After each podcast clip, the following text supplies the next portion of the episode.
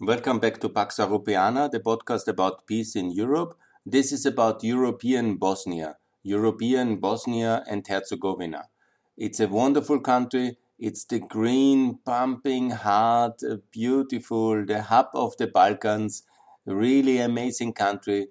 I like it very much. I recommend you to go. It's an amazing outdoor natural paradise with uh, cultural assets of significance, a beautiful capital in Sarajevo, amazing opportunities for hiking, for rafting on the wild rivers uh, in the south and in the east. It's beautiful. Also, the nightlife is great and the touristic facilities in Mostar, amazing place. You have to see the old reconstructed bridge, uh, so world famous. You have to walk there. And also Sarajevo, an amazing place. It also has a difficult history, no doubt about it. And also this is worth to revisiting. There is wonderful war tours where the participants and the victims yeah, of uh, the war, they will guide you through Mostar, through, they will tell you the history, of uh, Sarajevo. I have done this tour myself in 2019 with my children. It was a wonderful experience and a really unforgettable experience. You can easily go there by airplane after Corona, obviously. You can easily drive there from Austria, from Germany, from Italy, you know, from Poland. It's easy to drive and they even have now decent highways. Not everywhere, but it's getting better every year. And there is about 100 kilometers of highway uh, of course, you know, you will say just 100 kilometers, but the highway towards Budapest will be finished one day. I hope faster. I hope we support Bosnia more. I have made many proposals for that already.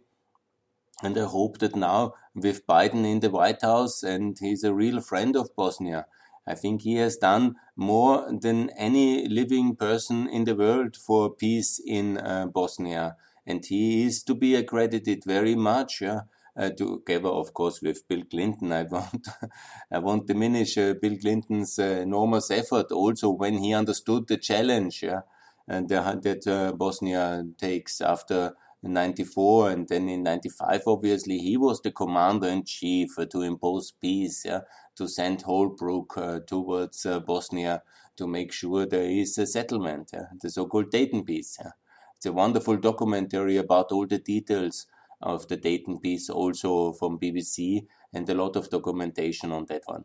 Look, it's a complicated history, but it's amazing how successful the country has developed in the last uh, 25 years. And it's also amazing that we are so rejecting it. and that the Serbian propaganda, Russian propaganda, and all this kind of extreme uh, rejectionists from Paris and partly in Berlin are succeeding in blocking the EU candidate status, the NATO membership, the Euroization of uh, Bosnia, because these are the three things which urgently have to happen together with the membership in WTO and the four things. The rest basically is very good in Bosnia. It has great economic potential in tourism, in the furniture industry, in the metal industry, in a lot of uh, manufacturing areas. It is a wonderfully positioned country already very much in the heart of Europe. If it would have better access with railways and with highways, which we have to fund and build, not the Chinese. Yeah? If we would invest more and take Bosnia more seriously, this would be extremely beneficial also for Serbia and Kosovo to heal the wounds. Bosnia and NATO means the unlocking of uh, the Serbian Kosovo problem because it will show Serbia that NATO is really serious and that would be enormously beneficial. Obviously, we have to do something. Uh, we cannot just idle stand by as Europeans while America again makes peace. Yeah, and that's my biggest problem with the European politics. They do as if everything would be not of their concern. Everything is so complicated, it needs a century of decision making. And we are always taking, like uh, the Austrian Hungarian Empire, a century too long, an army too less, and a decision too late. Yeah? And that's in retrospect uh, the way we failed in Austria-Hungary. And Napoleon said this dictum very famously. And I think we do have to hope for American leadership to get Europe going because it's unbelievable on all fronts. We are doing too less, too little, too late. Nevertheless, let's stick with Bosnia, where it's worth to visit and where it's really beautiful. I can uh, personally attest you that the feeling you have when you're interested in history and then you're interested in Europe and you walk in Sarajevo and you walk over the bridge where Franz Ferdinand was killed in 1940 and you don't feel the shiver of history, then you, something is wrong with you. because it's such a touching and emotional place and you hear the stories, you go to the museum. It's a small museum only, you know, the facilities are not uh, impressive, but the bridge and the whole setting, the mountains in the back where the Serbs have shelled the city during the occupation and the siege uh, from 92 to 95, which was only broken with American power. Thanks America for that. And also then you see, you go to the tunnels under the airport where the supply routes were coming uh, for the Bosniaks uh, to supply the city, not to starve. I mean, these are places unforgettable. I showed it my children and I think it was impressive. And I liked it very much myself as well. So I recommend this to learn about European history. It's a wonderful um, and impressive and also to see the place where the shelling came, the terrible shelling of the marketplace of Sarajevo from the hills above it, yeah, by the Serb artillery uh, order on order of Milosevic to really uh, crack down hard on the poor innocent citizens who had to buy something to eat. Yeah? And this was actually the turning point in August 95 when NATO hammered hard on the Serbian, Bosnian Serbian positions. And there's an act that uh, it was too much. Uh, and the line was crossed. There was a real line, not a Obama red line, but a Clinton real line, which was lived up to with the power of American cruise missiles and American fighter planes. Yeah. And they ensured there was a settlement. Peace was there since 95. Yeah. And obviously, you know, the reason for peace was obviously because some Serb extremists, to this day on videos and books I read and I see, they claim that uh, if uh, blah, blah, blah, Serbia would have intervened, yeah, what kind of Serbian intervention would that have been, you know, against the American army and the American air force and the American navy? No, no, no. It was like this that the combined uh, ground forces of the alliance between the Croatians and the Bosniaks was by far superior and winning a lot of territory already. And without the Dayton peace, uh, there would have been uh, no such kind of Republika Srpska but obviously the Serbs, uh, the Americans were not allowing a revenge kind of massacre and ethnic cleansing. And so the um, armistice of Dayton was definitely also saving the Republika Srpska, and I think somebody should acknowledge that from time to time in Banja Luka. Anyhow, Banja Luka, I was there as well. Additionally, a very amazing and beautiful pearl.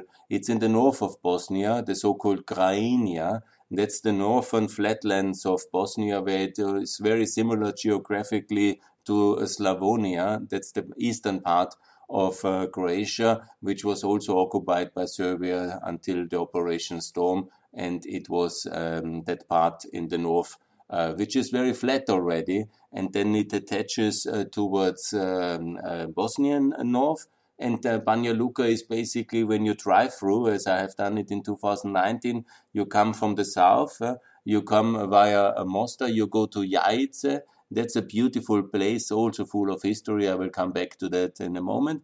Then you go and leave the mountains, and there at the end of the mountains, when the flatland starts, there's Banja Luka. Beautiful castle, beautiful river, a really amazing town. That's now the capital of uh, Republika Srpska, which in many ways, this kind of Krajina, it was the Krajina means like Ukraine, Krajina, that's a word in Slavic languages for border. This was the Austrian borderland, where the Austrian-Hungarian monarchy has settled Serbs especially as border soldiers, farmers, soldiers, militias, to defend against the Turkish Empire, basically, because here exactly there was this uh, long-lasting border between Austrian uh, Hungarian monarchy, or at that time the Habsburg monarchy, and the Ottoman Empire. Exactly here it was going in these crosslands in the north of Bosnia. They called later the famously the cordon sanitaire, which was uh, a kind of really mm, very hermetically closed border where everybody had to mm, also do some uh, sanitary checks, it would be called today. That means there was quarantine there, cordon sanitaire, against the pestilencia and uh, the plague and against all other uh, illnesses. And it was a very complicated uh, border. And sadly, to this day, here is the border with the EU. Croatia, luckily, already in. That's very good. But Bosnia not. And we should really make sure that Bosnia is fast tracked now into uh, the European Union as part of the NATO accession deal to get Bosnia in, get the euro to Bosnia, get the WTO membership, and get Bosnia to be voting in 2029 in the European Parliament. It cannot go as fast as Albania. It cannot go as fast as Montenegro and North Macedonia. They should vote already in 2024, but 2029 is absolutely possible for Bosnia. But first in NATO, first to adopt the euro. The currency, I explained already, is anyhow pegged to the German mark. It's also called mark. it's the Bosnian mark. Unfortunately, the decision in 97 was to have a own currency. That's never a very good idea for small countries so close to the EU big internal market. So get the euro adopted. And no, it's not impossible. have some courage in Berlin and in Paris, yeah, and uh, hopefully in Frankfurt and Brussels. I don't know what's wrong with you guys. Yeah, get going. Bosnia must adopt the euro, join NATO, and up in the EU very fast, and that will heal the wounds of the past. Yeah. This is the magic of the European Union. Then also with subsidies, with support, with um, cohesion mechanism to make sure that all regions of Bosnia are really developed. Because when you drive through Bosnia and spend some time there, you will see the Croatian and Bosnian Federation, the 10 cantons, are already much more developed than the Republika Srpska. There's a huge and significant uh, prosperity differential between uh, the um, Muslim uh, Croatian Federation, basically the central and uh, western parts, the parts uh, connected uh, to Croatia in the west, and also the central part where most of the one and a half million um, uh, Muslim Bosniaks live. And that's basically very developed. Mostar is booming. Sarajevo is booming. It's going good. There's a lot of construction everywhere, booming. The streets are good. You know, it's working. When you see then Banja Luka is also booming and it's working with some kind of lesser level. But the rest of Republika Srpska, especially the northeastern part towards Serbia and towards uh, Vukovar, oh, this is, looks like a war zone. It's disaster. And you know the eastern, the southern part, it's called the Herzegovina, the, because Herzegovina is both. It's a term used for the south of uh, Bosnia, basically Mostar, but also the Republika Srpska and the, the, uh, the federation part of uh, Herzegovina. It looks quite nice. Uh, Mostar is a place you really want to spend your holiday in. I did it myself. It's amazing. Uh, nightlife, beautiful atmosphere, amazing everything reconstructed, booming. If you go south after Stolac, that's the border town then on the other side, and you have still one city which is worth visiting, Trebinje, it's beautiful and also with a lot of stone, Stari Grad and amazing Dalmatian pearl in the center. But the rest of it, it's absolutely lonely. You can go hiking, you can go maybe rafting, that's very beautiful, but there is nobody living anymore there. The Republika Srpska does nothing for the Herzegovina. It's left alone, uh, like wild. and that's why we did, you did a war to get territory, not to do anything with it, not to develop it. I called many times for the highway there, the Herzegovina highway, the Herzegovina airport, must be a big airport in Trebinje, but nothing, you know, it's beautiful land.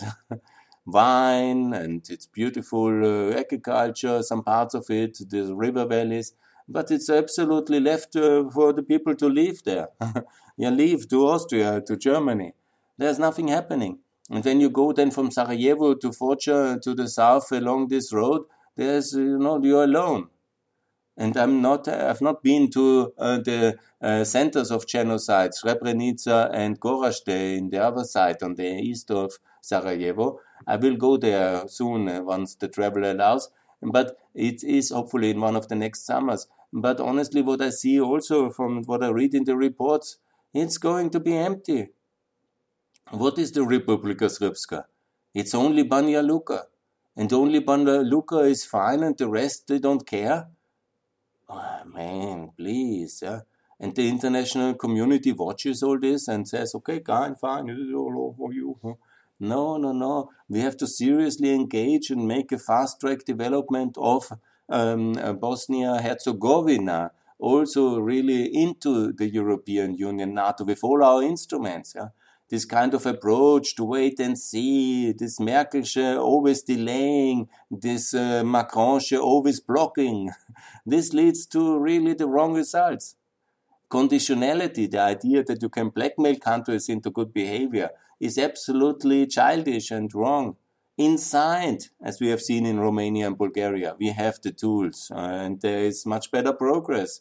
Of course, it might be difficult in the beginning, some costs and some problems, but the uh, result is much better after 10 years, 15 years. and that matters most. Do you want all Bosnians to live in Austria or in Munich? I think it's never the, the aim. I'm very much for openness. Everybody is welcome in Austria and in Germany and in the EU. We should open the labor market, yeah, but not on the condition that the rest of Bosnia is left uh, to be a summer tourism paradise where in the rest of the year only the old and the young live. I mean, please, hello Europe. Anybody there? uh, anyhow, it's very beautiful. It's full of forests. It's full of amazing rivers it's an amazing country. It's a great addition to the European Union. It's a beautiful place. Yeah, it's great people. They have great talents, yeah? and they will be a really a great contribution. And anyhow, they will come. Anyhow, if we don't uh, include the country, the people will come. So uh, seriously and also the internal divisions and the 10,000 things which need to be reformed. By the way, also in Austria, so many things need to be reformed. So let's stop our German Austrian kind of arrogance uh, to block everybody in the Balkans because they are not perfect. Yeah? The perfection is not even reached in Germany and Austria to anybody's kind of uh, information, nor in America perfection I don't see anywhere. Yeah? Everything is under progress and under construction. Uh, reform is needed everywhere. And we have also to reform Bosnia, but not making it conditional to the accession steps. Uh, get Bosnia in, and there is obviously resistance uh, from the Serbian leadership because of the Russian links and the Serbian links. Yeah? And Vucic kind of using Bosnian Serbs as a kind of leverage to get himself as well in the EU without having to confront the NATO um, uh, negative attitude, which he himself created in Serbia so much, and he has brought him to power. But what we need to do is quite obvious. Yeah? Make sure there is a, a, great offer which nobody in the Serbian community with his good mind can support, uh, can reject. Yeah? And when the European Commission president tells in a visit to Sarajevo, we invite you to the euro, we invite you to EU candidate status, please, we also build your highways and this is the way to NATO. Thank you very much. Tuk, tuk, tuk. Bravo. It's done deal. And it's very difficult for Mr. Dodik to be against the euro, be, be against the open labor market, be against NATO. He will still be. But many of his voters will say, oh, good. Europe is serious with us. We are serious with Europe. Where is the signature? Where can I sign? The deal will be done. Some extremists maybe will never love uh, NATO. We have also many anti-NATO activists in Greece. We have many anti-NATO activists and uh, also opposition in Montenegro. We have that as well in Macedonia. We have that as well in Turkey. Yes, that's very unfortunate, but it's much better to have them in the alliance and also to work long term for improvement. As we have seen, for example, the anti Americanism in Greece has massively been reduced in the last years. surprise, surprise. Everybody who knows Greece a bit knows what kind of atrocious and toxic the Greek anti Americanism was. But, you know, time and good policy can heal the wounds, and it has been achieved. Yeah? Obviously, there's still many who would love to smash uh, some American embassy in Athens. Yeah, I understand that and I know that. Yeah. So let's be careful and let's not be over optimistic. And in Bosnia, it will be also complicated. Yeah. But it's much better to have the countries inside the alliance than outside as a kind of threat for regional stability, where Russia always finds these division lines in our system and will exploit it as it does already for 150 years actually in Bosnia. I don't want to talk too much about all the histories because I will do specific podcasts about it, but this is really to express my appreciation for this beautiful country. There is also the need to help Bosnia in this rem- uh, refugee crisis very much. Because what is happening? The refugees mainly come from Iraq, Syria, Afghanistan. The countries we neglect and we do too little to help them there. And so then Assad and Russia are barrel bombing people. Uh, the Russians pay the Taliban to kill uh, people, and then uh, they are coming, walking over. Uh, then they are in Turkey stuck. We build a big wall, but some of the richer ones or the more faster ones, they still uh, get through. Actually, we are so much against Trump because he builds a wall in the Mexican Rio Grande border, and we build this big wall at the Evros in what kind of uh, level we are morally better than the Trumpian wall builders? I really I don't want to get started with that. But no, then the, some of the refugees still make it over this wall. No, not over this wall, but for the Evros or for Bulgaria, or they take some kind of uh, human trafficking route, and then they end up in Greece. They walk up or take uh, whatever public transport, and then uh, they meet again the EU border, Croatia, Bosnia what is the reality? Then, because uh, Orban did another wall up there at the Serbian uh, uh, Hungarian border, claiming always to be a friend of Serbia. He's the greatest friend of his strongman Vucic, and they're both pro Russian, but he builds a big uh, fence there. So, what the people have to do is to, and they know, of course, they also have smartphones, and most of them are well educated pro Western elites of Afghanistan, Syria, Iraq. Yeah because uh, they send the young people for a better life in Europe because they think we are the free world. Yeah, no, yeah, we are the free world just for us, not for them. That's the disaster of our policy. So then uh, they are stuck in this uh, northwestern, and that's why I want to explain also that's Bihać, and that's then I will go there next year. I've unfortunately never been, but that's very close to the Plitvice Lakes, a touristic paradise. Uh, Bihać as well is a very beautiful town, but for these people it's a small hell because they're coming there just to cross into Croatia.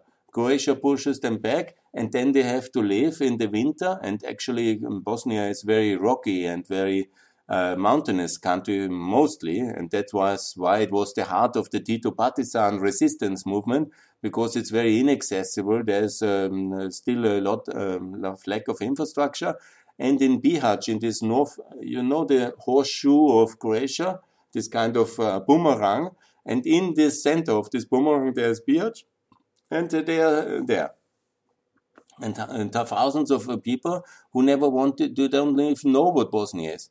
The Bosnians also are not very open. I call since years, since 10 years, yeah, no, that's exaggerated, since seven years, also for Kosovo, Bosnia, Serbia, to be more open to uh, offer these people also uh, ref, uh, um, not only refugee status but residence permits. Some of them would like to stay, maybe.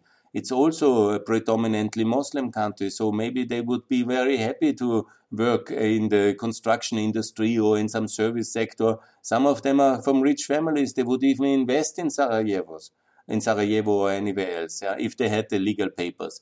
But the Bosnians are as silly as the Europe, as all Europeans, and they treat them just as human cattle want to get rid of them because we are also so poor, while in reality the Balkans is no longer as poor uh, because it's first of all secure and also the investment conditions are stable. So it's a good investment to invest in Sarajevo. But I know even of cases where people, rich people from Syria, wanted to invest in Kosovo, build a hotel, was not allowed because of our own kind of standard European racism uh, and xenophobia, which unfortunately these countries obviously have as well. And then the people are stuck in uh, Bihać, and then we have to help them to build some kind of decent refugee camp for the people not to starve and freeze in the winter. Obviously, instead, and that's also quite expensive, would be much better because since 2015 we have anyhow built all these kind of refugee accommodations while we settle always in the last crisis and now we are prepared for the 2015 refugee crisis but uh, in Germany and in Austria. But we don't allow the people in. And now we are focused very much on the um, pandemic. And I think in two years we are ready for uh, fixing, uh, solving the next pandemic. it will hopefully not come for a hundred years, but we will be totally ready two years after it happened. Uh, that's always how we do it in Europe, unfortunately. And we will then, I know, I wanted to talk about the Bosnian refugee crisis. It's similar like the Greek one. These are the people already 1,000 kilometers more to the north. It's very cold there. And we in Europe, in Austria, where we have over 300,000 Serbs and 200,000 Bosnians and so on and so on from the Balkans, it really makes no difference if there are 10,000 more of course, they should come to Austria, and we should have been uh, this obligation. But unfortunately, the political climate is not dominated by populists and uh, people who have dominated their careers only by closing the borders instead of being open pro Europeans, as I was thinking that will be the future of Europe. But unfortunately, it's not. Yeah, that's a shame. So, after this um, small discussion about the refugee crisis, let me come back to the NATO accession and also to the geography because it's obviously for us in NATO, let's think also in uh, geostrategic terms. It's so important to have Bosnia in NATO because it's uh, the structure of uh, Croatia as it is. It makes the whole um, Balkans easily better, the NATO Balkans, defensible against uh, Serbian aggression and you never know. They don't want to be in NATO. So there should be the Drin River, the border river with uh, um, Serbia and Bosnia. That should be the defensive line. And uh, that was actually also uh, the Austrian uh, monarchy uh, border with Serbia. We should never have crossed it, and NATO is a defensive alliance, so nothing will happen to Serbia as long as it stays peacefully, and that I hope it will. And also, I'm in favor of uh, also Serbia joining NATO but I am not sure that they will ever have this wisdom. But the majority of the Bosnians want. It's over 65% of the people in opinion polls. Um, they say they want to join NATO because for everybody from the Muslim and from the Croatian minority, the Croatians are anyhow already having second passports from Croatia and are NATO citizens. And for the Bosnian Muslims, it's obviously the only hope for security is America. So very much they want to be. And it's the minority of the Serbs who is voting and or saying they are against NATO because they are misled by Dodik and Vucic. I made a separate uh, podcast about what they have done for the 20 years anniversary of the NATO liberation of uh, Kosovo, Montenegro, and um, uh, also Serbia in 99. You can also see everything differently, but I repeat, as I've done it, if we would have done in 1965 such kind of state organized uh, manifestation against the Allied bombing, I'm not sure if not the Americans would have uh, come back. Anyhow, they never left because America and Germany are still today the strongest um, NATO force in, in Germany. So we have a really change in our policy. We have regretted our past and we are now strong American allies. Austria less than Germany, to my regret but this will hopefully change as well. And it's very important when you see our historic responsibility for the war, eh, for the First World War in Austria. That's why I call so much for Austria and Bosnia together with Kosovo in 2024 to join NATO, because this is the way for peace. This is also what we should do to build a big museum. Uh, Austria itself, the Austrian taxpayers, to build a big museum uh, for the First World War in uh, Sarajevo, find a good location, make a decent public investment in uh, this um, city, also to commemorate our crimes uh, and our wrong uh, military answer to that assassination, and also our failed incompetent answer because it was a complete bungled operation in 1914 and also obviously um, invest in a decent museum uh, for the assassination, the World War One. Objectively, get American historians to uh, design it and uh, to make it objectively, and to live up to our past.